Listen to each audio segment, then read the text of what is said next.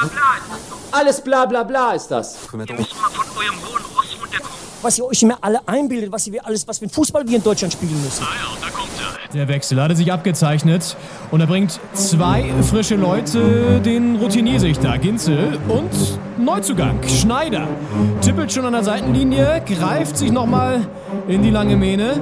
Die beiden als Doppelspitze, ja, das passt. Slider! Slider! Fünf Sekunden auf dem Platz! Fünf Sekunden! Doppelspitze, der Fußball-Podcast. Das Original. begrüßt dich da zu Hause, lieber Doppelspitze-Hörer und äh, dich, liebe Doppelspitze-Hörerin, am 18. Dezember 2022 zur 107. Folge von Doppelspitze der Fußball-Podcast. Und falls äh, du da, Hause, dich, äh, da, da, Hause, da zu Hause dich gerade gefragt hast, warum ich hier so, so, ja, so persönlich werde und dich anduze, ähm, das hat mit der blau-weißen Hertha zusammen, äh, hängt damit mit zusammen. Und äh, ich begrüße hier erstmal meinen Kollegen Leon Ginzel. Dich begrüße ich, lieber Leon, äh, im fernen Süditalien. Und ähm, also mir wurde in dieser Woche sehr förmlich das Du angeboten von Seite, einer Seite, wo ich es nicht erwartet hätte.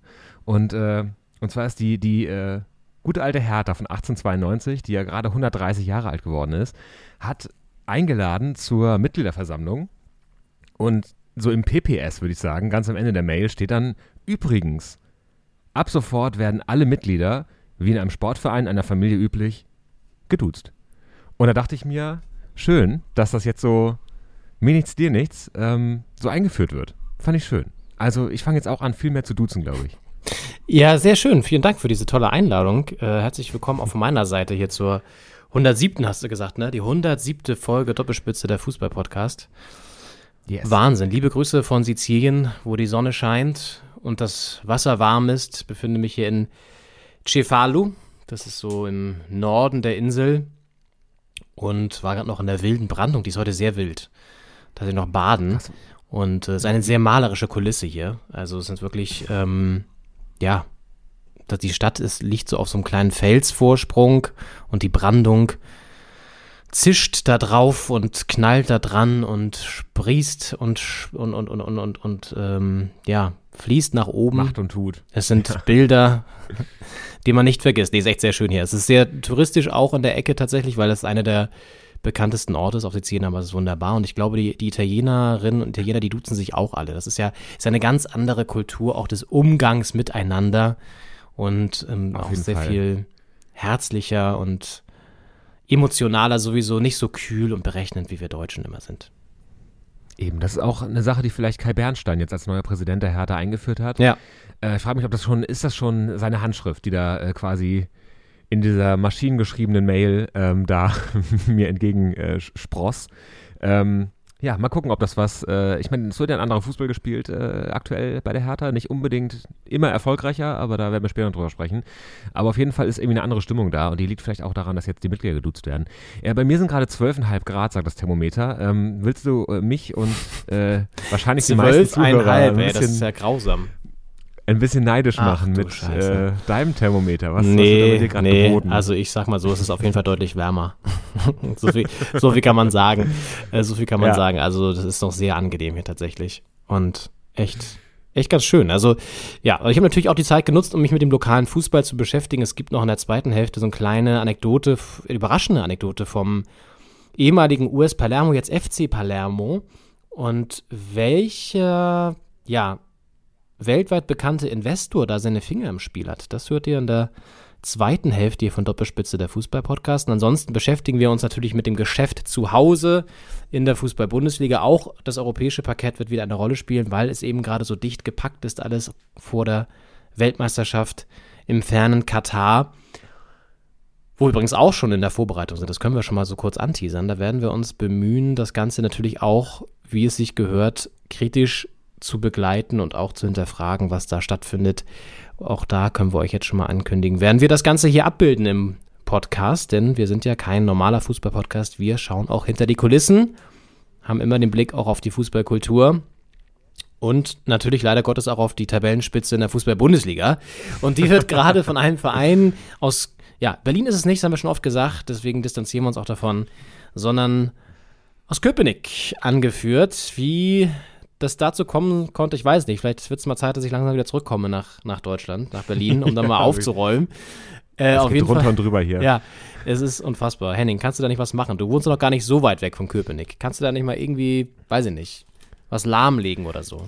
Sabotage. Ja, dann mal das, das Training sabotieren vielleicht. Irgendwie die Bälle verstecken oder die, die Hütchen oder was auch immer man da braucht oder was Unerlässliches dafür, um dieses, ähm, dieses Krafttraining, was da anscheinend äh, gemacht wird, ein bisschen, ja, äh, zu stoppen.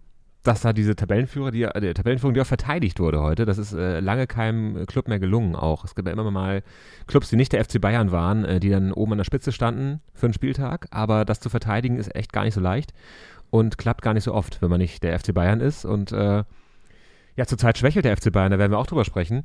Aber erstmal Union Berlin. Bei denen läuft es wahnsinnig rund. Heute gegen Wolfsburg. Das Spiel ist gerade mal vor, was ja, von einer guten Stunde abgepfiffen worden. Und äh, 2 2-0 am Ende. 2-0, ne? Ja. Absolut, ja, genau. Ich habe 2-0. gerade noch geguckt und musste jetzt nochmal überlegen, wie, wie ist es eigentlich ausgegangen. Aber 2 Ja, zu 0, ja. ja. Geraldo Becker mit dem zweiten. Geraldo Becker ja auch Player of the Month. Das wurde auch auf den sozialen Kanälen von Union Berlin sehr stark gefeiert und auch sehr begleitet, wie auch übrigens das Europa, der Europa-Auftritt unter der Woche in Braga, der ja nicht so erfolgreich war. Da werden wir nachher noch drüber sprechen. Aber du hast gesagt, wir reden noch über die Bayern. Wollen wir das noch kurz sagen? Also, es geht noch um Ja. die Bayern in der Krise. Es geht natürlich ums Derby im Ruhrpott, das endlich, endlich wieder stattfinden konnte in der Fußball-Bundesliga.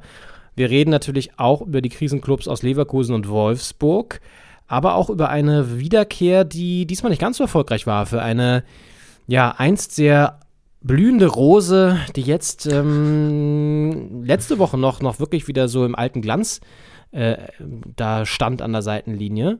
Und jetzt hat sie aber ein paar Blätter wieder fallen lassen und ähm, drei Treffer kassiert in Gladbach. Wir reden natürlich von Marco.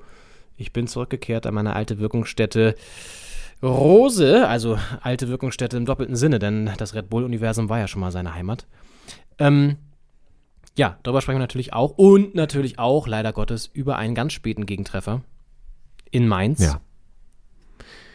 Ja, die Hertha macht es uns immer noch nicht leicht. Also, wir werden auch mit Sandro Schwarz gemeinsam, äh, der wird hier noch, zu Gast wird er nicht sein, aber wir werden noch gemeinsam auf die Saison äh, einen kleinen ersten Rückblick schon mal wagen und äh, es ist einfach, ja, viel Arbeit noch. Viel Arbeit. Ist viel Arbeit noch, ja.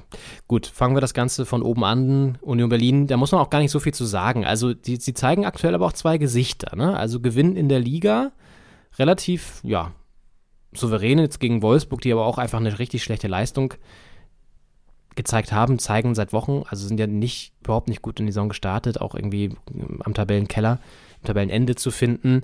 Und wenn du mich fragst, wird Nico Kovac auch einer der nächsten Trainer sein, der gehen muss, zusammen mit Gerardo Seoane. Der wird auch in Leverkusen bald, denke ich mal, ein Gespräch führen, das zu seiner Kündigung führt, weil die beiden Clubs einfach für, überhaupt nicht ihren Ansprech, Ansprüchen entsprechend gestartet sind. Und jetzt heute auch Wolfsburg wieder mit der Niederlage in Berlin. Immerhin beim Tabellenführer, so kann man sich noch rausreden natürlich. Ja. Ja. Siebert Schö trifft wieder der Neuzugang und Geraldo Becker. Ja, auf jeden Fall. Ich meine, Wolfsburg steht jetzt auf Platz 17. Äh, dahinter nur der VfL Bochum, der einen katastrophalen Saisonstart hatte und jetzt aber gerade gegen Köln auch, äh, während wir sprechen, mit 1-0 führt und äh, sich da auch anschickt, äh, sich auf jeden Fall ranzukuscheln an den äh, Tabellennachbarn aus Wolfsburg. Und das wird auf jeden Fall für Nico Kovac gerade sehr eng, weil auch wirklich, also man kann ja, wenn die Mannschaft gut spielt und Chancen da sind und man hat irgendwie Pech oder so, dann kann man immer noch sagen, da- dass der Wille da ist, dass man alles sieht, was man sehen muss. Aber bei Wolfsburg heute, es war einfach wirklich, da kam gar nichts gefühlt. Und Mhm. Union stand hinten gut, solide, hat dann vorne zwei, drei Situationen, wo sie den Ball gut äh, über den Flügel spielen oder auch das 2-0. Ähm, Geißelmann, glaube ich, mit einem sehr, sehr guten Pass auf, auf Geraldo Becker, der ihn dann mit der Schulter annimmt. Da gab es noch Videoschiedsrichter-Diskussionen, ob es nicht der Arm oder die Schulter war, aber das Tor wurde gegeben und äh, einfach, ja, sich ein, zwei Mal gut da durchspielt, die Dinge auch macht. Und dann reicht sowas gegen, gegen Wolfsburg, um da wirklich ziemlich ungefährdet so einen 2-0-Sieg einzufahren. Ja. Und dann ist es halt, dann fragt man sich, warum stehen die da oben? Ich meine, sie spielen halt unentschieden gegen die Bayern, verlieren dann nicht und gewinnen dann solche Spiele gegen Mannschaften, die halt ein bisschen angeschlagen sind und dann sammelst du auch die Punkte zusammen. Also Union zaubert da jetzt gar nicht groß, sondern arbeiten gut und viele andere haben gerade echt Probleme. noch ungeschlagen kommen auch, ne? Als einziger Verein in der Bundesliga, also fünf Siege, zwei Unentschieden, null Niederlagen. Das ist schon auch beeindruckend und die einzige Gefahr, die jetzt aufziehen könnte, das ist so die, das, was, was ich sehe, tatsächlich ist, dass sie jetzt aufgrund des Erfolgs ein bisschen nervös werden. Das ist ja, das ist ja in der, liegt ja in der Natur des Menschen und in der Natur auch eines Vereins. Je länger sie jetzt da oben stehen, desto mehr werden sich auch die Kameras auf, auf den Verein richten, desto mehr Teams fahren dann doch mal raus nach Köpenick und begleiten das Ganze da und mhm. werden den einen oder anderen Spieler auch mal porträtieren und so weiter und so fort. Geraldo Becker ist schon ein Spieler des Monats. Also der Ruhm kann dann auch zur Last werden. Das ist ja häufig so und das ist, glaube ich, die einzige Gefahr, die sie, die sie aktuell meistern müssen, weil ansonsten haben sie jetzt, ich meine, sie hatten die Bayern schon zu Gast und letztendlich, auch wenn das gerade nicht vielleicht das Supermaß der Dinge ist, weil die auch schwächeln, ist es trotzdem immer noch der stärkste Kader in der Bundesliga und auch einer der stärksten Europas. So, also, ne, hat natürlich auch zum glücklichen Zeitpunkt die Bayern, das haben wir auch schon gesagt, wenn du die am Anfang der Saison hast, dann hast du immer leicht bessere Karten, als wenn du die so, weiß ich nicht, Richtung Mitte, Ende hast. Ähm, also, ja, da kommt bei Union vieles zusammen gerade und es läuft und wie gesagt, ich kann mir vorstellen, dass es irgendwann zu einem Problem wird, wenn sie dann auch mal ja, wenn sie mal so Spiele haben, wo es dann eben nicht so super gut läuft und dann müssen sie gucken, dass sie damit dann auch umgehen, ne? Also Auf jeden Fall, die nächsten drei Spiele sind Eintracht Frankfurt auswärts, äh, Stuttgart auswärts und dann äh, Borussia Dortmund in Köpenick. Also auch, auch ein Programm jetzt, das mhm. dann kommt. Nach der Länderspielpause. Wir haben jetzt erstmal Länderspielpause mhm. nächste Woche. Ja. Und dann im Oktober ja. geht's hoch her. Also ich meine, ich glaube in Union ist, äh, in Union, in Köpenick, bei Union sind die äh, verantwortlich auch einfach relativ entspannt und ähm, Deswegen denke ich, werden die da Umgang mit finden. Aber auf jeden Fall, es ist jetzt eine völlig neue Position, die man hat, weil man mit der freche Herausforderer mhm. äh, und jetzt ist man auf einmal Tabellenführer, man ist der Gejagte ja. und auch jetzt nicht so ein äh, einmal kurz, weiß ich nicht, von Freitag bis Samstag über Nacht da oben gestanden, sondern jetzt wirklich zweite Woche in Folge. Ja. Über die Länderspielpause wird sich da nicht viel verändern, prognostiziere ich. Und äh, deswegen ist man dann drei Wochen in Folge quasi an der Chartspitze gewesen und das ist ein echter Hit und dann äh, kommen natürlich die anderen und äh, wollen da dran rütteln und mal gucken, wie die damit umgehen, mit der neuen Position, mit der neuen Rolle. Absolut. Wird spannend zu beobachten sein. Einer der spannendsten Themen aktuell in der Fußball-Bundesliga, wie lange sich Union da oben tatsächlich halten kann. Und das andere spannende Thema ist, wann schafft es der FC Bayern, seine Power, seine PS, so wie früher mal ein, ein mir bekannter Radiomacher sagte, wir müssen die PS auf die Straße bringen. Äh, wann schafft es der FC Bayern München, das genau zu tun? Ja, denn sie haben ja die PS im Kader. Sie haben einen Manet geholt, sie haben andere Top-Spieler, aber sie schaffen es aktuell nicht, das umzumünzen, zumindest in der Bundesliga nicht in Punkte. Ja, stehen nur auf Platz 4, könnten rein theoretisch sogar noch von Hoffenheim auf Platz 5 heute gekickt werden.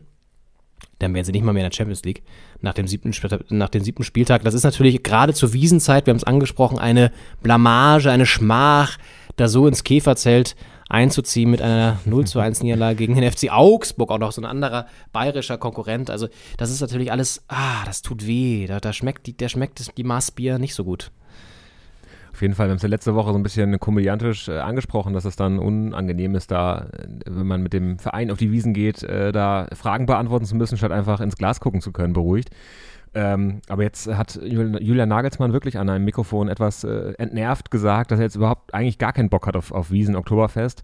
Und ähm, das ist, glaube ich, auch was, wo du vorsichtig sein musst in Bayern, weil das ist äh, schon jetzt nicht nur einfach, wir gehen jetzt hier mal auf die Kirmes zusammen oder wir äh, haben eine Betriebsfeier, sondern das ist irgendwie hoch und heilig für viele. Und wenn man da zu sehr sagt, äh, weiß ich nicht, ob äh, der sich da nicht auch am eigenen Stuhl so ein bisschen, bisschen rumsägt. Ich meine, der sitzt da jetzt auch nicht auf dem bequemsten Hocker der Liga gerade, wobei ich auch nicht weiß, ob die beiden da jetzt wirklich ernsthaft drüber nachdenken. Also das, was ich heute gelesen habe, war von Oliver Kahn Statement und der sagte sinngemäß, er sitzt noch fest im Stuhl, wir beschäftigen uns mit keinem anderen. Aber natürlich werden die Bayern auch sich das nicht mehr allzu lange anschauen, wenn da jetzt, also ich meine, Champions League gewinnen sie halt gegen Barcelona mit einer super fantastischen Abwehrleistung. 2 zu 0. Ja. Ähm, und na, ne, Lewandowski hat Chancen, aber trifft nicht und so. Also das sind auch sind die andere, die andere Seite der Medaille. Ne? So ein bisschen umgekehrtes Extrem zur Union, die international eben nicht gewinnen. Schafft Bayern es in der Champions League zu punkten, aber in der Bundesliga halt nicht. Hm. Kann man sich jetzt fragen, was ist wichtiger, ne? Und ich meine, über kurz oder lang, wissen wir auch, werden sie auch in der Liga wieder punkten. Das ist einfach so. Da wird dann irgendwie plötzlich wieder so ein 6-0 rauskommen und dann ist plötzlich wieder alles, alles in, in Buddha. Ja, das ist das große Problem der Bundesliga, was heißt Problem, aber dass kein anderes Team da ist, das jetzt, sagen wir mal, fünf, sechs, sieben Spiele in Folge gewinnt. Und deswegen ähm, ist halt auch die Chance da, die da oben wieder einzuholen. Also ich meine, Union ist jetzt fünf Punkte vor den Bayern. Das äh, ist ein kleines Polster, aber das ist halt auch was, was die Bayern schnell in ein paar Wochen auch wieder aufholen können. Und äh, wenn der erstmal der, der Turbo gezündet ist, der zu Saisonbeginn auch schon äh, mal gezündet war, dann ähm, ist da wieder alles möglich. Also die Bayern können einfach das, das, das Eklige oder das äh, Fantastische an dem Team, das Bewundernswerte, dass die einfach aus einer heiklen, zwicken, äh, verzwickten Lage, so heißt das, äh, auch wieder rauskommen können, spielerisch. Und äh, trotzdem, die nächsten drei Spiele für die Bayern sind äh, Leverkusen, Borussia Dortmund auswärts und dann kommt der SC Freiburg in die Allianz Arena. Also das sind auch drei interessante Spiele, auf die man sich äh, einlassen muss und wo man dann, wenn man in so einer Krise steckt, dann auch erstmal punkten muss, finde ich.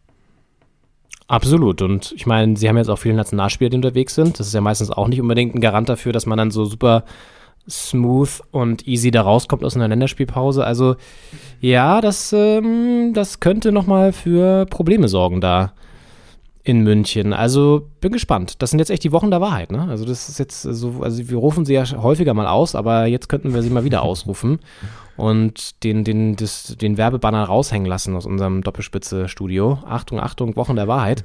ja, weil Union ja auch jetzt die drei Spiele, die du angesprochen hast, dann auch nicht so einfach. Also das, jetzt bin ich mal gespannt. Nach den drei Spieltagen können wir das erste Mal auf die Tabelle gucken und wirklich, haben wirklich eine, eine Tabelle, die aussagekräftig ist. Ich meine, jetzt auch schon Union fünf Punkte Vorsprung. Du hast gerade gesagt, es gibt keine wirkliche Konkurrenz, aber ich meine, Union ist jetzt die Konkurrenz, mit der man sich beschäftigen muss.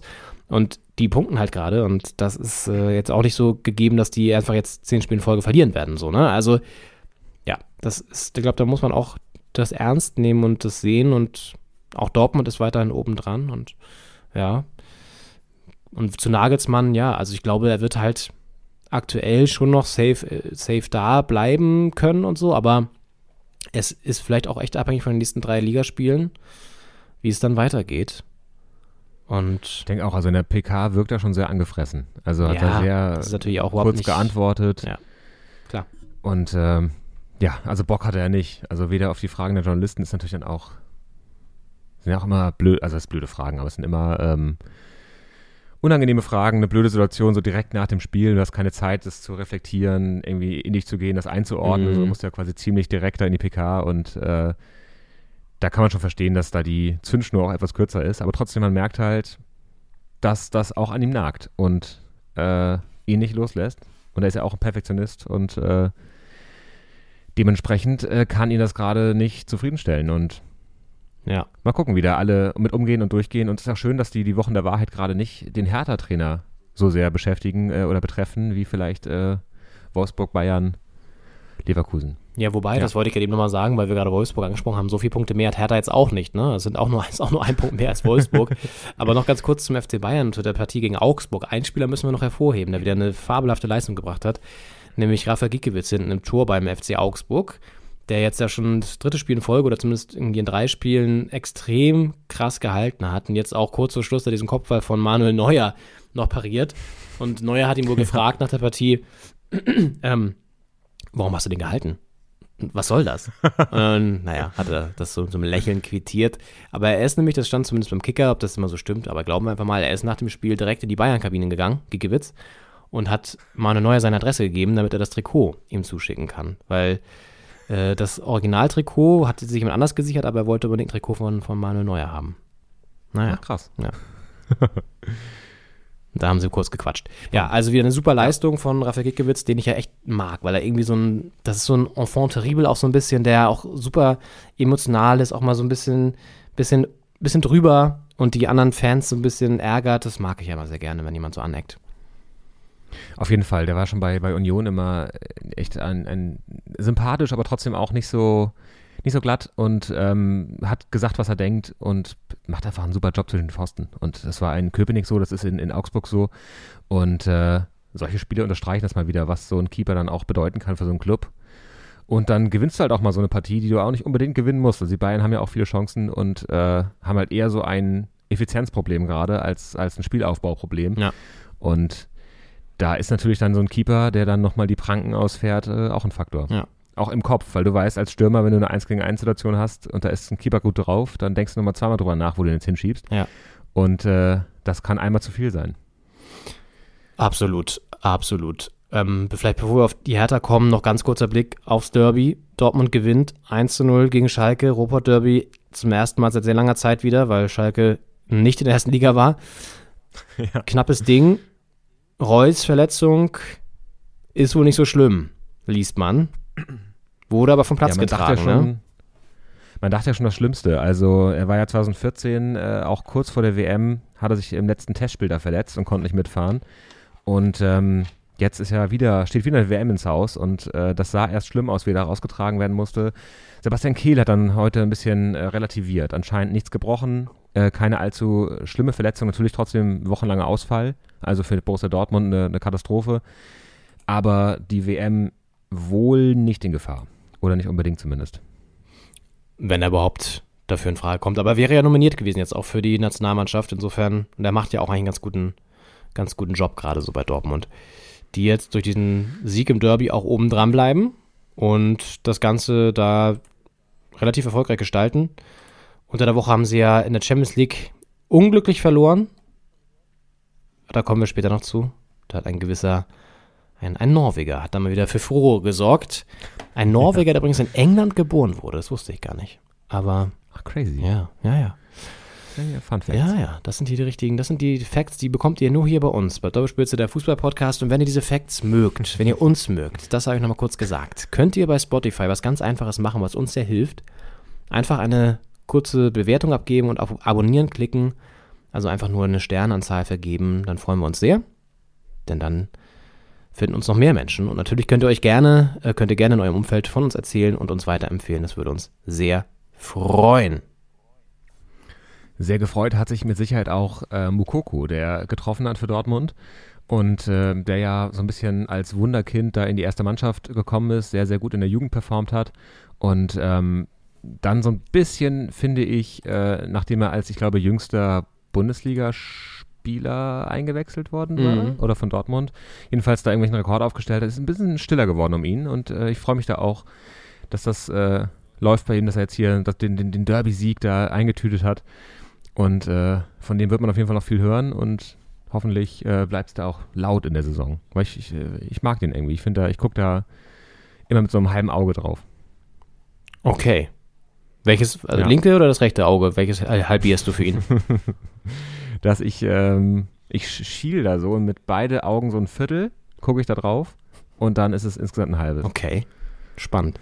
Hier in, äh, auf den, auf den ähm, Liparischen Inseln, das ist so ein Ausflugsziel von Sizilien aus, gibt es einen ähm, Ausguck, also ein, ein Belvedere, ein, ein, wie sagt man, ein Panoramapunkt, der heißt Ja. äh, Quadrocci, also vier Augen, ja, weil die Geschichte dahinter ist, wenn man da steht und diesen wunderschönen Ausblick auf diese Insel, der echt ganz geil ist, muss man sagen, sieht, dann wünscht man sich noch zwei Augen mehr, ja.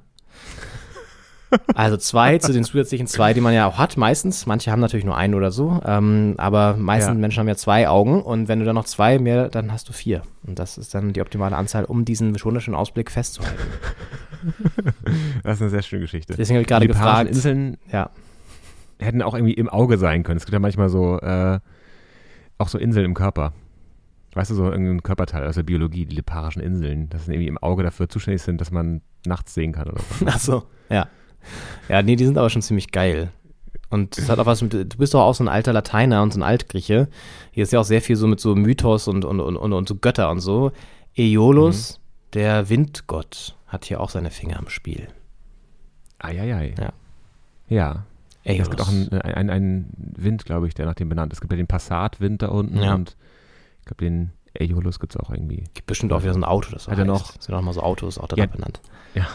Der hat ja auch äh, einen sehr leckeren, äh, würzigen Dip mit Knoblauch, hat er auch erfunden, der Aeolus. Dafür ist er ja auch bekannt, aber das war eher ein Nebengeschäft. Also sonst hat er eher hauptsächlich Wind gemacht. Auf jeden Fall. Aber bei Grillpartys kam er immer gut an, Ja. weil Ja. das war immer sehr lecker. Ja. Ja, wir, wir driften ab. Ähm, wir sind vom Winde verweht. Lass uns wieder zurück auf die Spur. ähm, und wollen wir noch einmal kurz, bevor wir einhaken, bevor wir zu Hertha kommen, müssen wir schon noch mal kurz die, die, die Rückkehr von, von Marco Rose einmal noch kurz Ja. erwähnen, weil das ist natürlich auch eine spektakuläre Geschichte des Spieltags gewesen. Er kehrt zurück, ja, zu einem Verein, der ihn, glaube ich, nicht so gut in Erinnerung behalten wird, wo die Fans auch nicht so, ja, ich sag mal, ähm, ihm wohl geneigt sind, zu Borussia Mönchengladbach und kriegt die Quittung, kriegt eine kleine Watschen.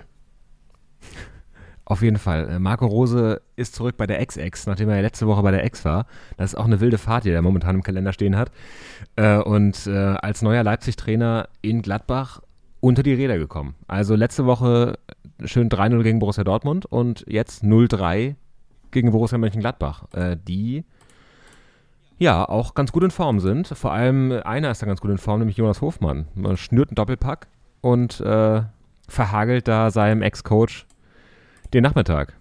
Hat mich, ähm, oder den, den Abend besser gesagt, das glaube ich das Abendspiel gestern, äh, hat mich äh, ehrlich gesagt ein bisschen überrascht, so in der Deutlichkeit auch. Also Leipzig ja ein schlechter Saisonstart, dann haben sie sich ja gefangen so ein wenig, gegen Dortmund sehr stark letzte Woche und jetzt, jetzt wieder sowas. Was ist, was ist da los in Leipzig? Ja, ich denke er muss sich auch stabilisieren und ich glaube, Gladbach hatte schon noch ein bisschen Wut im Bauch, weil diese Trennung von Rose war einfach auch nicht elegant und er hat es auch nicht elegant gemacht und kommuniziert. Das war alles sehr unglücklich und dann willst du, glaube ich, auch nochmal was beweisen gegen deinen Ex-Trainer und so. Also es hat, glaube ich, schon, das hat, glaube ich, schon irgendwie was, ja, ausgelöst und ich meine, Gladbach, du hast gesagt, sind gut in Form, aber so richtig gut in Form waren sie die letzten drei Spiele eigentlich nicht. Ne? Unentschieden gegen Freiburg verloren gegen Mainz, unentschieden gegen Bayern. Gut, das sind auch schwierige Gegner gewesen. Haben jetzt nicht so super desolat oder so gespielt immer, aber ich glaube, das war jetzt auch nochmal wichtig, dass sie das, dass sie das gewinnen. Gerade auch für die Psyche gegen den Ex-Trainer das zu holen, so das glaube ich, immer wichtig dann. Mit der ganzen Vorgeschichte und so. Also das 3-0 ist vielleicht auch in der Höhe durchaus überraschend. Da gebe ich dir vollkommen recht.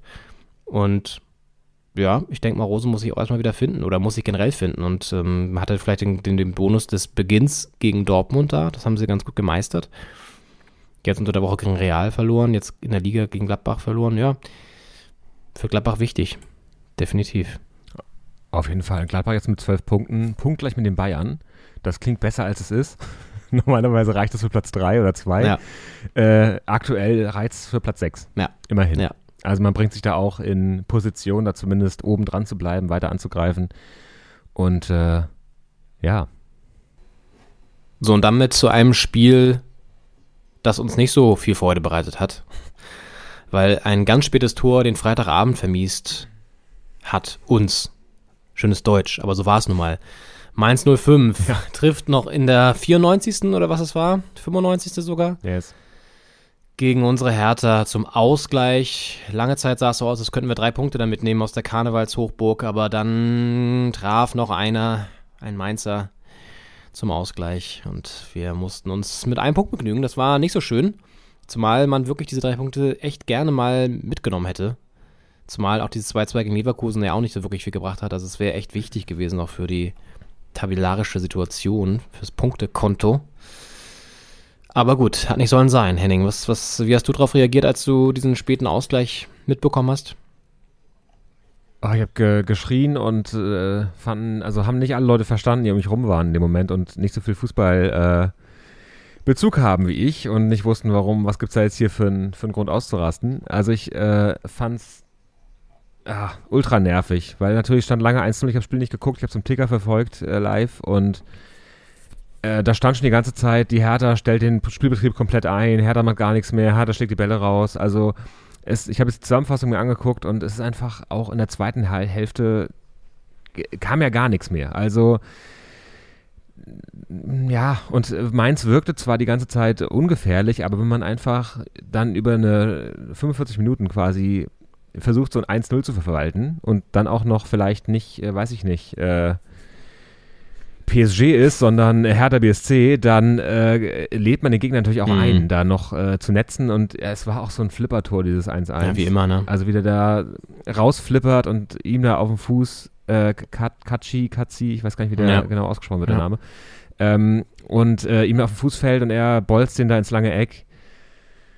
Ach, unnötig. Also einfach ein Spiel, wo Hertha auch drei Punkte mitnehmen kann. Ich meine, die machen das ein ganz schönes 1-0, Toussaint trifft und ähm, nach Plattenhartflanke Und äh, ich fand es schön, schön rausgespielt, schön dran geblieben. Es war jetzt ähm, auch so ein zweiter Ball, aber den muss man dann auch eben bekommen und auch so reinlöffeln, wie äh, Platte das gemacht hat. Und dann war es ein schönes Tor. Und wenn Mainz halt auch nicht so viel äh, Chancen sich rausspielt, dann kann sowas halt auch mal reichen. Und gerade in so einer Phase wie jetzt, es war sicherlich nicht das stärkste Spiel der Saison, auch nicht so stark wie die letzten Partien. Aber gerade jetzt muss man auch ein bisschen, ein bisschen dirty mal gewinnen und auch mal äh, da so drei Punkte mitnehmen aus Mainz. Und das fand ich extrem schade, dass es nicht geklappt hat. Und äh, ich meine, für Sandro war es ja auch ein Comeback, ne? Also ist ja lange Jahre in Mainz gewesen. Und äh, auch in der PK, das wirkte sehr vertraut, so mit den ganzen äh, Journalisten vor Ort. Also war, ja, äh, für ihn ein Comeback, das äh, lange Zeit gelungen aussah. Äh, auch für Boetius ja ein Comeback, der jetzt ja bei Hertha spielt und vorher bei Mainz. Und ähm, ärgerlich insgesamt, ärgerlich. Sehr, sehr ärgerlich. Ja, ich habe ein Statement danach gelesen von Boetius auch, der sagte, wir müssen das ruhiger zu Ende spielen, solche Spiele. Und nicht irgendwie so, so ein Ding noch hergeben. Ja, und glaube ich auch aufs 2-0 eher gehen. Ne? Das ist immer so ein Ding, wenn du dann hinten dich rein zurückziehst und denkst, ja, es wird schon reichen, das 1-0. Ich habe es auch nur per Live-Taker verfolgt und dachte mir schon die ganze Zeit so, oh Gott, hoffentlich geht das gut, hoffentlich geht das gut. Weil wenn du so lange auch so eklig führst, 1-0, ne, das Tor früh schießt, kann halt immer was passieren noch. Und es ist halt ein Klassiker, ne? Da noch in der 95. oder 94. also ein Ding zu kassieren, ist immer eklig. Naja. Und äh, wir haben noch ein Sandro Schwarz Statement hier aus der PK vorliegen wo er jetzt den Saisonstart der Hertha mal so ein bisschen bilanziert und zurückschaut auf die Spiele, die er bisher so an der Seitenlinie betreut hat. Sandro Schwarz bei seiner ehemaligen Liebe Mainz 05 in der PK zu seiner jetzigen Liebe Hertha BSC. Ja, wenn wir jetzt ähm, den ersten Break nehmen und ähm, kurz zusammenfassen, die, die sieben Bundesligaspiele, die wir hatten. Äh, ein, ein Ligaspiel hatten, das besonders wehgetan hat. Das war das erste bei dem Derby-Spiel.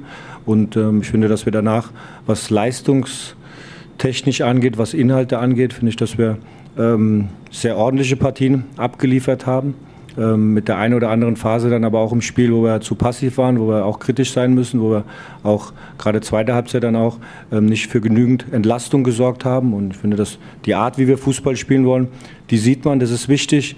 Und klar hätten wir dann aber auch das ein oder andere Ergebnis, gerade in den letzten beiden Spielen, dann auch, wo wir zwei, zwei Punkte eventuell auch für uns hätten mehr haben können. Ja, ich muss nur zustimmen. Also man hat in vielen Spielen jetzt mal das Derby am Anfang äh, ausgeklammert gesehen, dass er eine neue Spielphilosophie reinbringt, dass äh, die Spieler auch deutlich höher stehen, deutlich äh, aktiver gegen den Ball gehen, irgendwie mehr Spielfreude, mehr Spaß auch dabei haben. Ähm, aber er merkt ja auch kritisch an, dass man das dann auch zu Ende spielen muss. Und was Boetius ja auch sagt, ist, dass man einfach nicht äh, die letzten 20 Minuten oder die letzte Viertelstunde da noch äh, hoffen muss, dass es irgendwie reicht, sondern muss da auch, äh, weiß nicht, auf 2-0 gehen, man muss äh, aktiver bleiben gegen den Ball, äh, auch ein bisschen aufmerksamer bleiben, wach bleiben. Ich meine, da steckt auch viel Spielzeit in den Knochen, viele Sprints. Und ähm, ja, es muss einfach, äh, ich meine, Hertha hat ja in der Vergangenheit oft das Problem gehabt, dass dann schnell ein Gegentor kam und man irgendwie hinterherläuft. Und jetzt äh, hat man ein paar Mal die Führung, die man nicht nach Hause gebracht hat. Ich glaube, das ist ein bisschen leichter zu kompensieren, weil man irgendwie einfach am Ende ein bisschen wacher bleiben muss. Ähm, und ich hoffe, dass das sich noch ein bisschen festigt mhm. und ein bisschen noch einsickert in die Mannschaft. Mhm. Ja, ist auch vielleicht ganz gut, dass jetzt mal eine Break kommt mit der Länderspielpause, dass er da nochmal die Punkte rausziehen kann, rausfischen kann und da ansetzen kann, die jetzt nötig sind, die nochmal angegangen werden müssen. Und dann, ja, er wirkt ja immer so ein bisschen sehr nüchtern und sehr, sehr so, naja, ähm, gelangweilt so im, im Duktus, aber ist er ja natürlich nicht, sondern der ist ja schon irgendwie auch ja, macht einen ganz guten Job, finde ich so. Klar, die Ergebnisse sind noch nicht so richtig auf seiner Seite, aber die Spielweise wird besser und ähm, die nächsten drei Spiele gegen, gegen Hoffenheim, aus, äh, gegen Hoffenheim, Freiburg und auswärts gegen Leipzig, das ist jetzt auch nicht so das einfachste Programm. Die stehen alle oben, außer abgesehen von Leipzig jetzt. Aber natürlich auch vom Kader her deutlich besser. Und gerade auswärts ja. schwierig. Mm, ja, das wird jetzt nicht so einfach. Also deswegen ist es ganz gut, dass ja, er da jetzt auch mal wieder ein bisschen einen Moment hat, wo er in Ruhe nochmal analysieren kann und ansetzen kann. Das ist ja auch wichtig. Ja, weil er hat ja auch eine überschaubare Anzahl an, an Nationalspielern, ähm, die da äh, unterwegs sind. Also es ist nicht, nicht so, dass der Kader komplett zerrupft ist und er niemanden vor Ort hat, mit dem er da irgendwie trainieren und arbeiten kann, sondern ich glaube, dass da auch über die äh, Länderspielpause ganz gut gearbeitet werden kann. Ähm, und dann muss man sehen, wie es weitergeht, ja. Das äh, werden auch spannende Wochen für die Hertha. Auch wenn ich vorhin äh, da unsere Mannschaft ein bisschen aus den Wochen der Entscheidung rausgenommen habe. Aber es ist schon äh, auch eine Saisonphase natürlich einfach, in der vieles jetzt äh, Ja. sich in eine bestimmte Richtung Ja. entwickelt und auch zeigt, spielst du eher unten mit, äh, spielst du oben mit oder bist du irgendwo in der Mitte und hast eine relativ ruhige Hinrunde. Das stimmt. Ich meine, ja. du, du hast jetzt gesagt, dass sozusagen wenig Spieler unterwegs sind, aber ich habe es gerade nochmal geguckt, weil ich es auch nicht aus dem Kopf, im Kopf hatte. Es sind immerhin neun Spieler da weg. Ne? Zum Beispiel Christensen auch für Dänemark. Luke Bacchio ist mit Belgien unterwegs. Dann hast du Konga, Elfenbeinküste und äh, Augustin Rogel, diesen, oder Rogel, den neuen Verteidiger aus Uruguay, der ist auch mit am Start. Also das sind äh, jetzt nochmal so ein kleiner Auszug an Leuten, die unterwegs sind. Also, ja. Das sind jetzt nicht so wenige, die, die da auf Reisen sind. Insofern wird es auch nochmal ein kleiner Kader, ähm, eine Kaderminimierung sein in der Länderspielpause, aber trotzdem hat er ja selber auch nochmal Ruhe und Zeit, das irgendwie anzugehen. Nicht dieses von Woche zu Woche zu arbeiten, sondern auch mal sich rauszuziehen und dann irgendwie nochmal die Themen anzugehen. Das kann, denke ich, viel bringen. Und jetzt zwei Heimspiele auch in Folge ist ja auch mal nicht schlecht. Gegen Hoffenheim und Freiburg. Da sollten doch mal mindestens drei Punkte drin sein. Ja, auf jeden Fall. Ja, zum Abschluss. Ich hatte vorhin übrigens Ja? noch äh, eine Fußnote noch zu Union Wolfsburg, das habe ich vorhin vergessen anzumerken. Und zwar haben die Union-Fans äh, skandiert in der zweiten Halbzeit, als dann 2-0 stand. Ähm, ohne Kruse habt ihr keine Chance. Und das fand ich irgendwie sehr witzig, weil die äh, auf dieses Kruse-Gate da nochmal eingegangen sind, der suspendiert wurde in Wolfsburg, davor äh, bei Union gespielt hat, ganz lange, also ganz lange, aber zwei Jahre, ein Jahr. Und ähm, auch nochmal so äh, da ein bisschen gestichelt, Mhm, mhm. weil äh, das jetzt ja nicht so gefruchtet hat, der Transfer. Und äh, Union ohne Kruse ganz gut dasteht. Äh, ganz gut, sehr gut. also idealerweise äh, dasteht in der Bundesliga. Und ähm, ja, Wolfsburg da auf Platz 17. Ähm, nicht so gut. Und äh, das fand, fand ich eine witzige Fußnote für das Spiel. Und ich meine, Union jetzt mal im, im Berlin-Vergleich ähm, halt auch die Mannschaft, die dann nochmal aufs zweite Tor geht. Das ist halt auch heute gemacht hat. Und wahrscheinlich hätten sie auch äh, Wolfsburg niedergerungen mit 1-0. Aber es ist halt, wenn du es nicht machst, äh, holst du so einen Gegner immer oder du behältst ihn in der Partie drin. Und nach dem 2-0 war Wolfsburg einfach raus, das hat man gemerkt. Da war der, der Glaube auch nicht mehr da. Und ähm, Hertha macht halt dann gegen Mainz nicht das zweite. Und dann bleibt es halt offen bis zur 94. Und äh, dann kann immer was passieren. Ja. Also auch das Gehen aufs zweite Tor ist dann auch wenn das eine, eine Qualität, die einfach eine Mannschaft ausmacht, bei der es gerade läuft und das Selbstvertrauen da ist. Und äh, muss man hoffen, ich meine, so wie Hertha jetzt in, der, in den ersten Spielen gespielt hat, äh, meistenteils ähm, werden sie es auch in der laufenden äh, Saison in den kommenden Spielen auch weiter, glaube ich, angehen, da ähm, aktiver zu bleiben und auch aufs zweite Tor zu gehen. Und ich bin, also wir sind ja eigentlich guter Dinge für die Saison, haben wir schon mal gesagt. Und ich glaube, das behalte ich gerade auch bei. Ja, wenn sich die Automatismen da besser einspielen und man auch dann so ein Flow kommt, der Flow ist wichtig und wenn denn der kommt, dann, dann läuft es auch. Ne? Ganz einfache Regel, wenn der Flow kommt, läuft es. Ja, das haben schon die alten Griechen gewusst. und äh, dann lassen wir zwei Spiele hier abhaken vom Spieltag, die wir noch auf dem Zettel haben. Stuttgart verliert gegen Frankfurt 1 zu 3. Frankfurt kommt auch immer besser so in die Saison rein, habe ich das Gefühl. Das läuft ganz gut gerade, das Bällchen da. Haben ja auch unter der Woche in der Champions League gewonnen, also sind jetzt auf einem ganz guten Weg. Und Leverkusen, das andere Krisenteam der Liga, mal abgesehen von Wolfsburg, spielt nur 1 zu 1 und da wackelt der Stuhl von Gerardo Seoane schon gewaltig, denn in der Liga läuft es überhaupt nicht gut. Tabellenplatz 15, das ist wirklich viel zu wenig.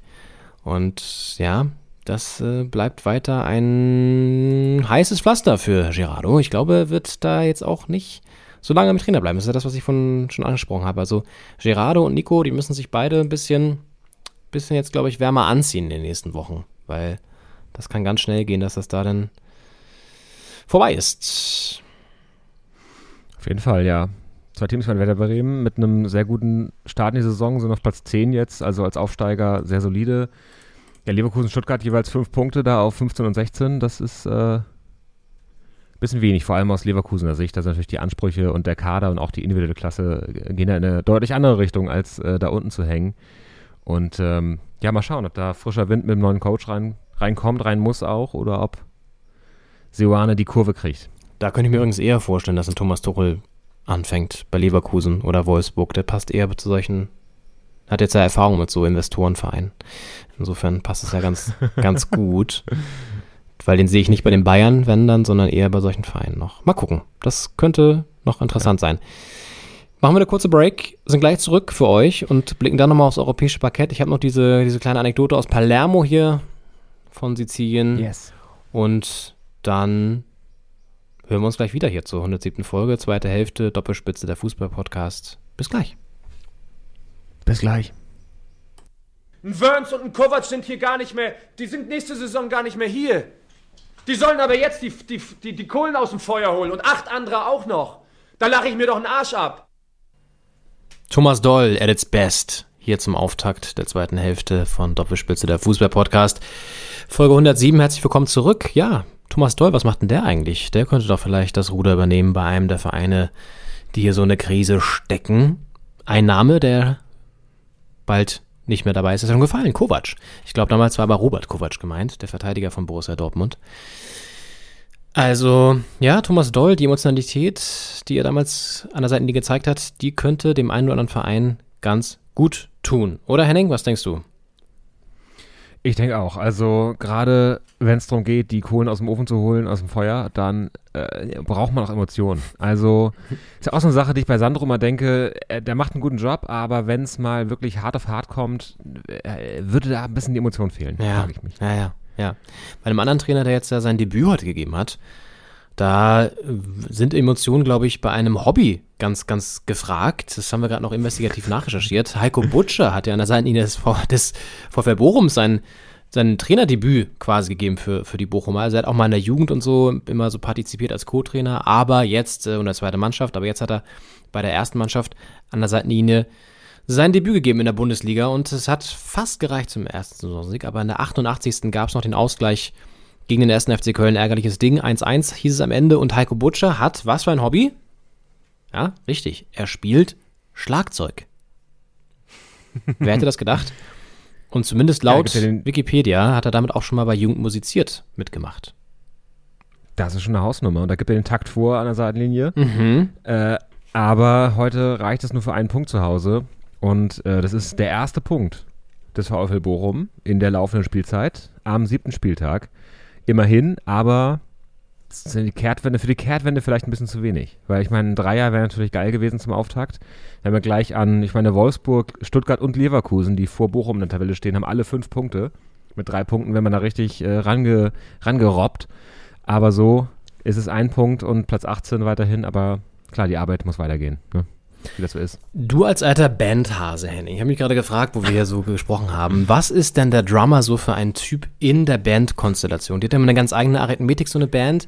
Und was sind Drummer da so für Typen? Also kann man wahrscheinlich auch nicht alle über einen Kamm stellen, logischerweise, aber was würdest du sagen, so vom Typ her, Drummer, Heiko Butcher, was, was ist das so für ein, für ein Mensch? Also ich würde sagen, ganz grundsätzlich in so einer klassischen Bandaufstellung, Bands können natürlich machen, was sie wollen, ähm, sitzt der Drummer ja ganz hinten hinter seinem Drumset. Das heißt, du hast vor dir so ein riesen Geräte aufgebaut, sitzt dahinter, vor dir steht noch so die ganze Band, irgendwie links Gitarrist, rechts Bassist, äh, vorne der Sänger und also du hast erstmal sehr wenig Aufmerksamkeit.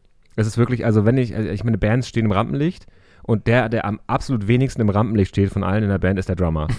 Und äh, weil einfach das Rampenlicht kommt gar nicht so weit bis nach hinten. Und dann steht immer noch dieses, dieses Gerümpel davor. Es gibt natürlich, weiß nicht, die Ärzte, da äh, Bela B ist ja einer der wenigen Drummer, die stehen beim Spielen und er ist ein bisschen präsenter. Aber in vielen Bands würde ich sagen, sind das oft zurückhaltende Typen, oft so ein bisschen ähm, vielleicht abseits der Bühne sogar aufblühender als so auf der Bühne. Die äh, geben einfach den Groove, den Takt. Man muss ja auch irgendwie sehr stringent sein. Die anderen können so ein bisschen mal so ein bisschen die äh, vier Viertel gerade gerade sein lassen, einen guten Mann sein lassen, ähm, während der Drummer einfach durchziehen muss und ähm, abseits der Bühne dann vielleicht ein bisschen wilder. Also ich könnte mir vorstellen, dass das vielleicht auch dazu trifft, dass er vielleicht äh, in der PK und ähm, am Seitenrand äh, so ein bisschen Piano und aber abseits des Platzes Rambazamba. Okay, spannend, spannend. Ich habe letztens eine Band gesehen in Berlin, die ich übrigens sehr empfehlen kann. Keep Dancing Inc. heißen die, kommen aus Frankreich, aus Paris, glaube ich. Relativ junge Dreier-Kombi. Und da war eine Drummerin nämlich am Start. Und äh, das hast du ja auch eher selten in so Bandkonstellationen. Das fand ich ganz cool. Die war auch ziemlich cool drauf, so vom ganzen Spielen und so. Das war ziemlich nice. Auch eine ganz geile Band. Höre ich hier gerade relativ häufig im Urlaub. Keep Dancing Inc. und Inc. sowie Incorporated, also quasi so INC abgekürzt. Ja. Ja, genau. Und Nice. ähm, deswegen, ja, aber spannend. Spannender ähm, Background-Fact hier zum, zum Thema Drummer in der Band. Das hätte ich jetzt auch gar nicht so auf Anhieb gewusst. Also Heike Butcher, ja, können wir mal beobachten, ob das zutrifft bei ihm. Fände ich mal, fände ich mal ganz, ganz interessant auf jeden Fall. Ja, wir wollten die zweite Hälfte jetzt hier nutzen, um so ein bisschen den Blick aufs europäische Parkett zu lenken und zu schauen, was da so abgegangen ist unter der Woche. Denn da war ja wieder einiges los. Dichter Spielplan, wir haben es angesprochen. Und die deutschen Teams haben sich ganz gut geschlagen, zumindest am Champions League Dienstag. Da gab es Siege und zwar einen ganz prominenten, nämlich einen 2 zu 0 Sieg des FC Bayern gegen Barcelona, gegen Robert Lewandowski, die große Rückkehr. Und er wurde übrigens mit Applaus empfangen, wurde nicht ausgepfiffen. Ja, freundlich, freundlicher Empfang in der Allianz Arena für Robert Lewandowski, der zurück war das erste Mal im Pflichtspiel.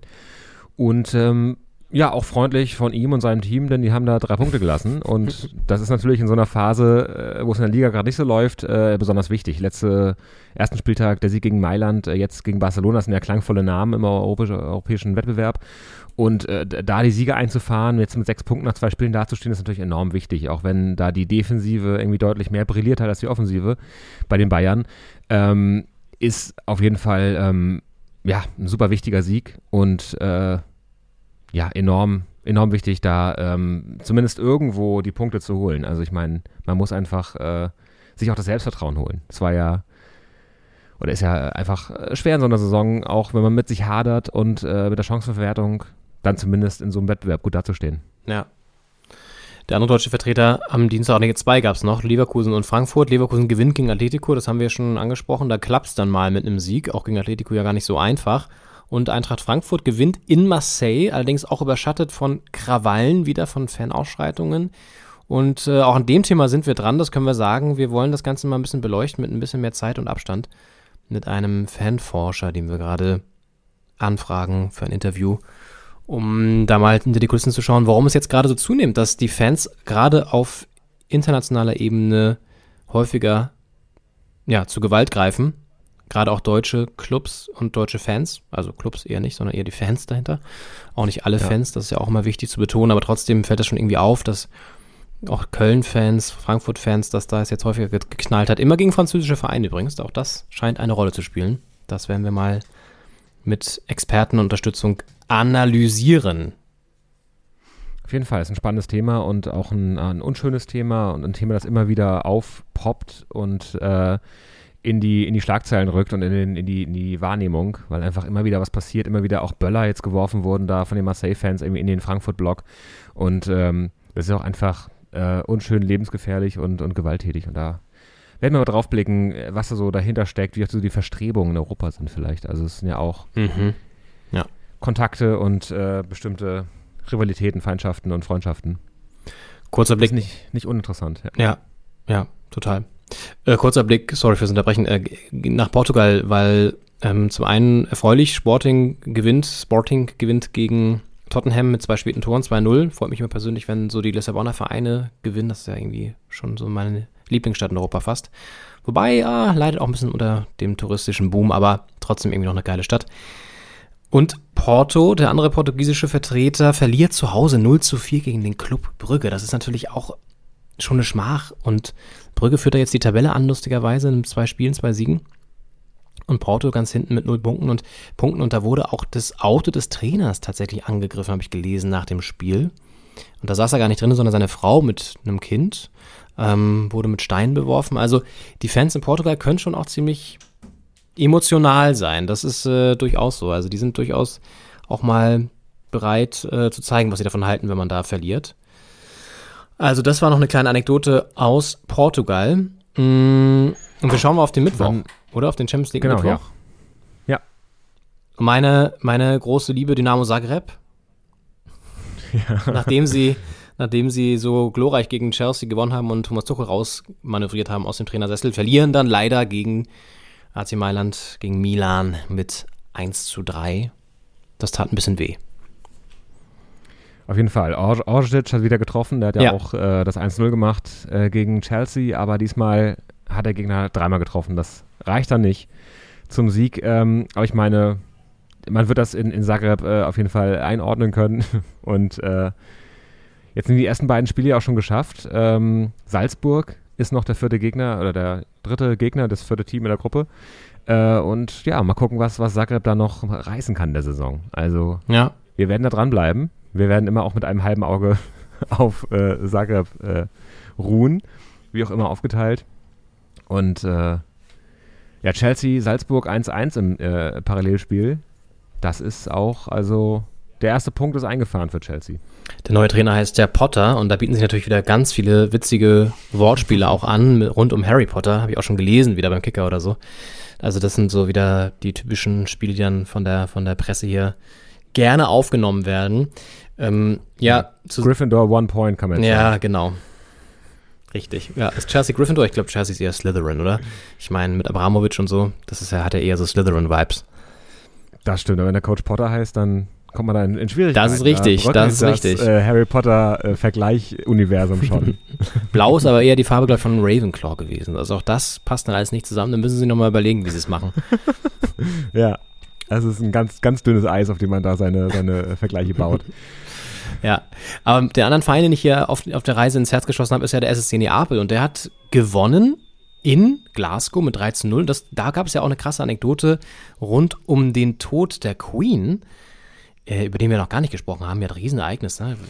Stirbt Das stimmt. einfach jetzt hier, wenn ich nicht da bin. Wahnsinn. Hat da beruflich sehr viel mit zu tun. Das Dann, kann ich mir äh, vorstellen, sie ja. ausgespart bisher. Ja. Ich habe gelesen, irgendwie zwölf Kilometer lange Schlange oder so.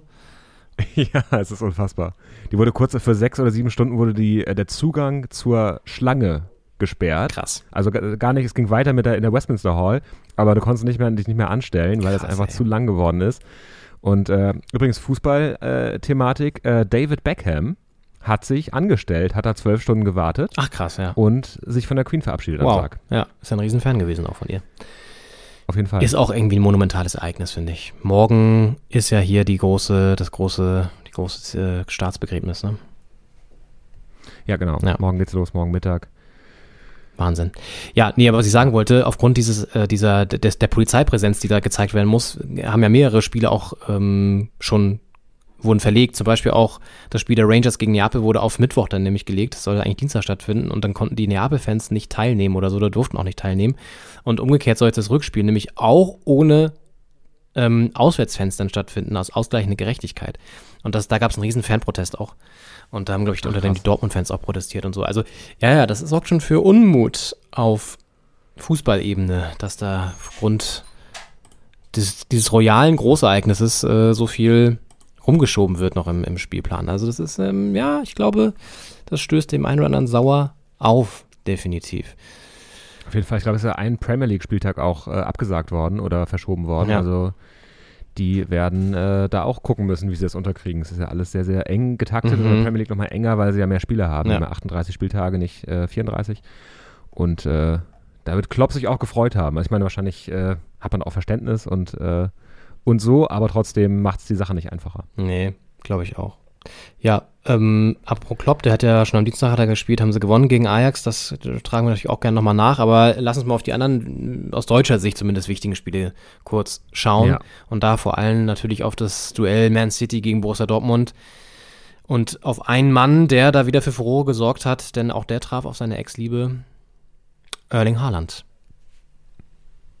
Der allseits beliebte Norweger, Ja. der, der aus Salzburg äh, über äh, Borussia Dortmund seinen Weg in die Premier League gefunden hat inzwischen und ähm, ja, in der 84. zum 2 zu 1 trifft und damit äh, mitten ins Herz seiner alten, echten Liebe sticht Ja. und äh, ja, dafür sorgt, dass Man City die Punkte mitnimmt und Dortmund mit leeren Händen nach Hause fährt. Und an den positiven, äh, ich habe fast Karnevalsdienstag gesagt, aber an den positiven Champions League Dienstag, der aus deutscher Sicht dann nicht anschließen konnte. Voll. Ja. Es war ja auch lange Zeit stand es ja 1-0 für Dortmund sogar. Man dachte, okay, die nehmen da vielleicht sogar den Sieg mit aus Manchester. Und dann gab es diesen Doppelschlag und gerade das 2-1 war natürlich hervorragend rausgespielt. Ne? Außenrissflanke, dann springt Haaland da irgendwie so artistisch rein. Das sind die Tore, die er macht, 2-1. Und der hat ja eine unfassbare Quote auch schon wieder. Sieben Premier League-Spiele, elf Tore. In der Champions League trifft er auch am Fließband. Das ist unfassbar, was der Typ nach wie vor für, für, für Leistung abliefert. Also Wahnsinn. Und der ist erst Ja. 22. Ich meine, der hat jetzt noch zehn Jahre, wo er gut spielen kann. Noch mehr eigentlich wahrscheinlich sogar mit seiner Fitness. Auf jeden Fall. Wir haben uns ja die, die Quoten mal angeguckt äh, vorher und äh, er hat ja bei allen Vereinen, wo er war, wahnsinnig gute Quoten erzielt, wahnsinnig viel getroffen und ähm, natürlich, äh, wir haben uns dann gefragt, äh, der soll mal zu Hertha kommen und gucken, ob er auch unter Extrembedingungen treffen kann und nicht nur, wenn er da die Bälle perfekt reinge, reingespitzelt Ja. bekommt. Aber äh, trotzdem, also es ist äh, eine Wahnsinnsquote, egal wo er hinkommt, der findet sich auch super schnell ein. Ich meine, Ja. das ist ja auch Ja. So ein Ding, äh, jetzt Premier League ist ja auch nochmal ein anderes Tempo, eine andere Spielart äh, als in der Bundesliga und äh, davor bei, bei äh, Salzburg war es nochmal anders. Also Wahnsinn, mit was für einem Tempo, der nicht nur da den Bällen hinterher wetzt mit seiner äh, unvergleichlichen, sage ich mal, Lauf, äh, seinem unvergleichlichen Laufstil, sondern auch ähm, mit welcher Geschwindigkeit er sich einlebt und äh, in neue Spielsysteme einfindet und da wieder seine Chancen kreiert und auch die Dinger reinmacht. Also Hut ab, Hut ab. Ja, Das total. ist nicht so verkehrt. Ja, das ist schon echt Äh, Das krass. andere, das andere Spiel aus deutscher Sicht, äh, ja, wahrscheinlich am Ende standesgemäß, aber ähm, auch mit einer Niederlage. Äh, Leipzig war zu Gast bei den Königlichen in Madrid und ähm, verliert da 2 zu 0 am Ende. Ja, Ja, ja, ne? ja. Es stand lange 0-0, dann 80. und 91. fallen die beiden Tore. Ähm, hat sich vielleicht was ausgerechnet, aber jetzt letztlich äh, kann man damit wahrscheinlich leben. In Sachsen. Ja, für Rose irgendwie auch krass. Er kommt irgendwie zurück und spielt sofort Champions League, ne? Ist irgendwie auch krass und dann sofort gegen Real. Also das ist schon auch irgendwie schon auch krass. Und Schachter mit einem Unentschieden holt er sozusagen den vierten Punkt. Nicht nur sozusagen, sie holen den vierten Punkt. Und Leipzig aktuell am Tabellenende der Gruppe F mit null Punkten. Das scheint schwierig zu werden aktuell in der Champions League-Saison.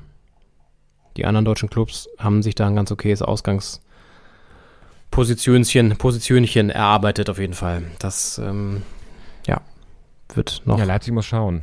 Ist natürlich auch eine Gruppe mit, mit Madrid, Schachter und gut Glasgow. Ähm, muss man gucken, dass er mit wenigstens Platz 3 reicht und äh, vielleicht der zweite Platz noch angegriffen werden kann. Aber es gibt ja auch noch Rückspiele und da ist noch viel zu tun. Also nicht verzagen.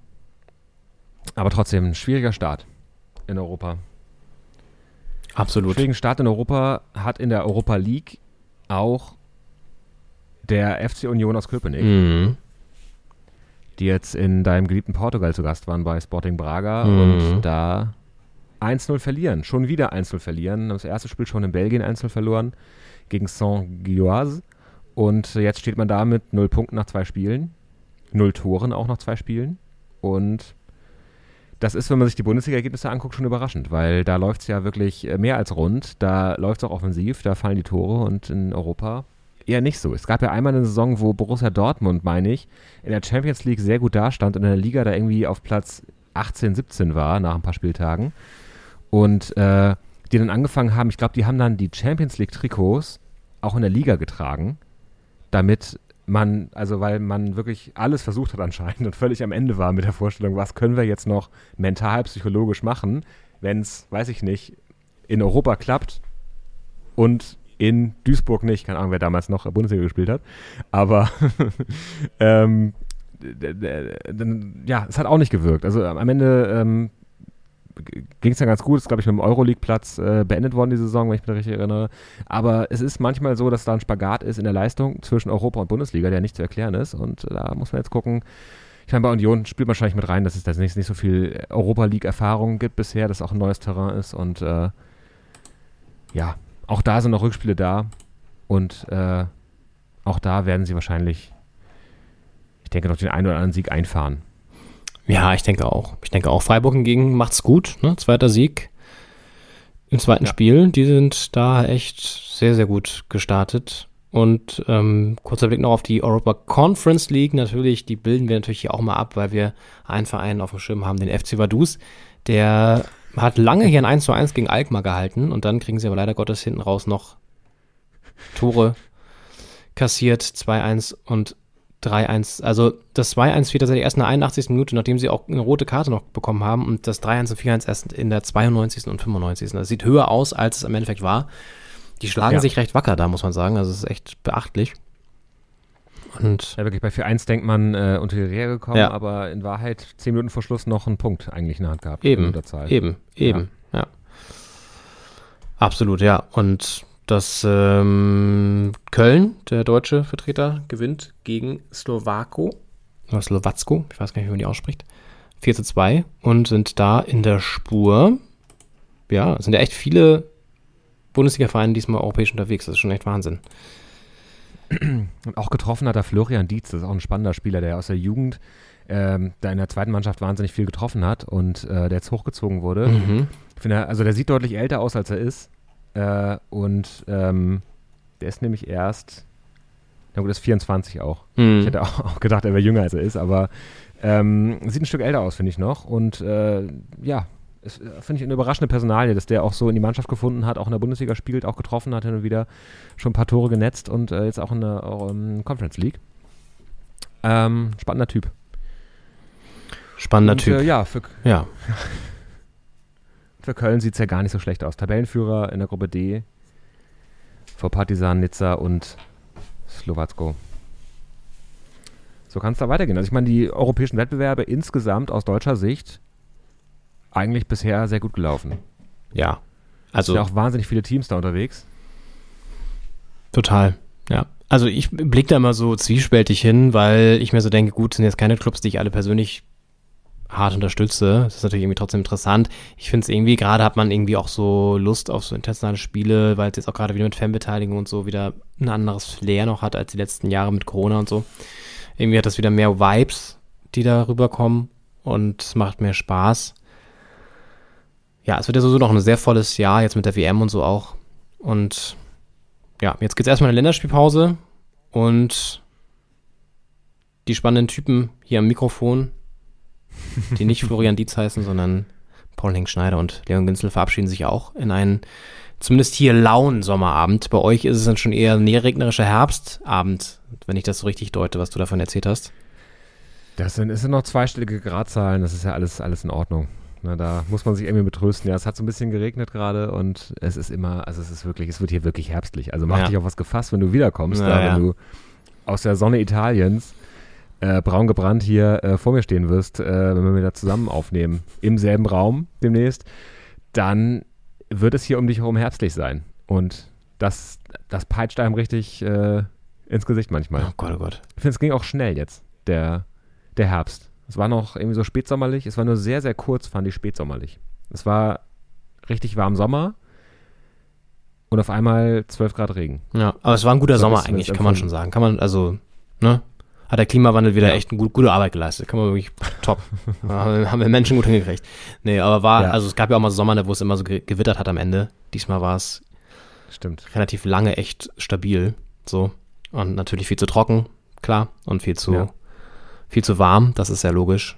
Ähm, das muss man, glaube ich, nicht. Oder muss man vielleicht dazu sagen, es nicht alle mitbekommen haben, aber ja. Naja, naja, naja. Gut. Well. Ähm, Haken dran. 107. Folge im Kasten. Wir freuen uns schon auf das Comeback nach der Länderspielpause, yes, wenn es in die Wochen der Wahrheit geht. Ja, ja, da sind sie wieder.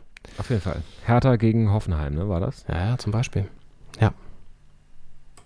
Genau. Am, am Sonntag, Sonntag 15.30 Uhr. Ach, tolles Sonntagsspiel. Wunderschön. Das sind die tollsten. Das sind die schönsten Spiele. Ach ja, gut. Wunderschön. Macht euch eine schöne Woche. Kommt gut in diesen herbstlichen,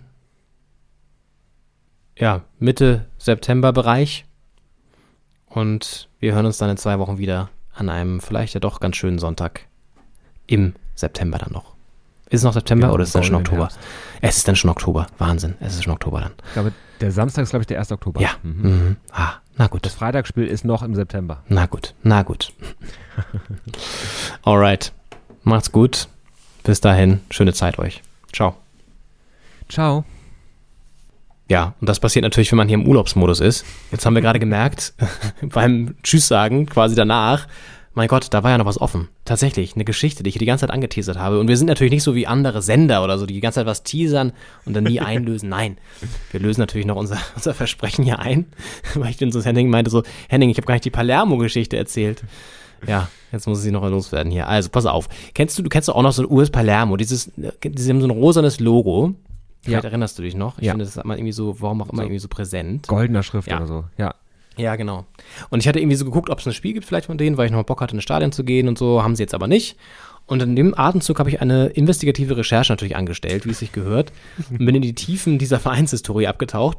Und er heißt jetzt dieser Verein auch gar nicht mehr USC oder UC, sondern FC Palermo, also ne, ganz normal Fußballclub ähm, Palermo.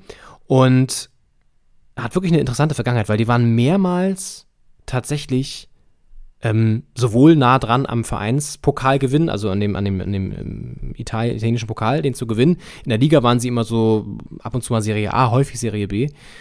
Aber haben es dann nie geschafft, wenn sie im Finale standen, den Pot zu holen.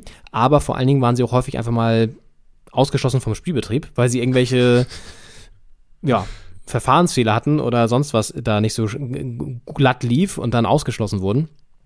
Auch im Zuge dieser ganzen, dieses ganzen Skandals und so wurden sie, glaube ich, auch nochmal belangt.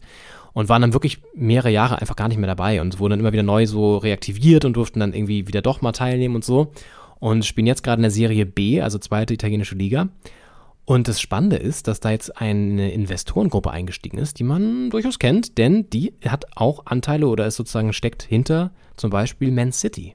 Also es ist die gleiche Investorengruppe, die auch Man City ähm, steuert, also nämlich aus diesen Vereinigten Arabischen Emiraten, ähm, die, wo der Scheich da seine Finger im Spiel hat, die haben auch Palermo jetzt am Wickel und quasi so in ihrem Portfolio mit aufgenommen. Das fand ich sehr interessant. Und ähm, ja, also es ist irgendwie ziemlich, in, also die haben auch so eine, diese, diese, diese komische Investorengruppe hat nämlich auch so Vereinbarungen dann, dass sie mit mehreren Vereinen auch so kooperieren und so Spiele austauschen oder Testspiele machen und so. Ähm, zum Beispiel auch der New York City gehört auch dazu, so ein Verein, den sie da irgendwie mit aufbauen wollen. So. Also es ist schon irgendwie sehr weit umfassend. Das ist schon irgendwie sehr crazy. Ja, ist ja auch spannend, weil ich meine, Sizilien hat ja auch irgendwie so ein, so ein ein Fable für slash ein Problem mit mafiösen Strukturen und ich frage mich, mhm. wie das dann mhm. so ist, wenn man da in so, so einen Sportverein reingeht als äh, Investorengruppe, ob man da auch irgendwie sich äh, tr trifft oder bekannt macht oder, oder irgendwie auch mal konfrontiert wird damit oder ob das irgendwie gar nichts damit zu tun hat. Ähm, ja. Aber spannend. Und die wollen jetzt quasi wahrscheinlich den, den Club da in die erste Liga pushen oder so. Ja, also ich denke schon. Also die haben ja auch zum Beispiel, die haben ja gar nicht so krasse Vereine, ne? Also Man City haben sie, klar, das ist so der größte, dann haben sie Girona da aus Spanien, mhm. dann haben sie Mumbai City, Melbourne City, Montevideo City. Also die haben so interessante so, so Nischenclubs auch irgendwie. Ich glaube, die wollen sich einfach so gut verteilen über die gesamte Welt und da irgendwie so ganz gut so ihre Finger im Spiel mit drin haben. Ja, also ähm, die Märkte wahrscheinlich auch erobern, dass man einfach da in verschiedenen Ländern, ja. in verschiedenen Kontinenten auch in den ja. Märkten drinsteckt und da irgendwie Talente hin und her schiebt und dann auch, ja. Ja. Ja, also die, genau, diese Vereine kooperieren halt untereinander auch. Da sind auch noch mehrere andere jetzt, die sie nicht sozusagen, die sie besitzen, sondern die einfach da so ein Agreement geschlossen haben. Ja. Und ja, das ist schon irgendwie alles ein bisschen, bisschen weird und merkwürdig. Und Palermo ist jetzt die neueste Errungenschaft dieses Konsortiums. Und mal sehen, ob es dem Verein was, was bringt. Also ja, du hast angesprochen, mafiöse Strukturen. Das ist ja übrigens ganz, ganz interessant hier auf Sizilien ist das gar nicht mehr so krass. Also die haben wohl sehr gelitten unter den ganzen Aufklärungs-, also zum Glück gelitten sozusagen, mhm. die, Mafia, unter den ganzen Aufklärungsbewegungen und, und auch so ähm, Widerstandsbewegungen gegen, sie, gegen die Mafia, mhm. dass sie gar nicht mehr so präsent sind und ihr Geschäft eher in andere Bereiche jetzt verlagert haben natürlich auch, ne? Also mehr so in Richtung Drogen gehen und so und nicht mehr über diesen klassischen Schutzgeld ja. Gehabe sind. Ja, aber ja, auf Palermo bin ich auch generell gespannt. Da geht es in ein paar Tagen hin und das soll auch eine richtig krasse, widersprüchliche Stadt sein. Also auf der einen Seite super prunkvoll, weil ja Sizilien super reich war, mal zu einer gewissen Zeit. Und aber auch total verfallen und, und arm auf der anderen Seite. Also das wird auch nochmal ein ziemlich krasser, krasses Ding, glaube ich. So ähnlich wie Neapel stelle ich mir das vor. Sehr wild auch, glaube ich. Bist du von Neapel eigentlich direkt nach Sizilien oder gab es da noch einen Zwischenstopp irgendwo? Nee, direkt nach Sizilien. Mit dem Zug tatsächlich geht okay. das ganz gut. Ah ja. Spannend. Ja. Ist auch schön, diese, diese Reiseeindrücke zu haben. Und Sie. ich würde sagen, damit entlassen wir jetzt äh, nach dieser, ja. diesem Postskriptum hier. Scusi! ja. Die Doppelspitze-Fans in den äh, verdienten Feierabend und äh, in die Länderspielpause und melden uns dann zurück äh, mit dem achten Spieltag und hoffentlich einer Hertha in Glanzform am Sonntag und äh, sind sehr gespannt, wie alles weitergeht in den Wochen der Entscheidung, die ja spannender nicht sein könnten. Absolut. Ich freue mich auch. Bis dahin. Ciao. Ciao.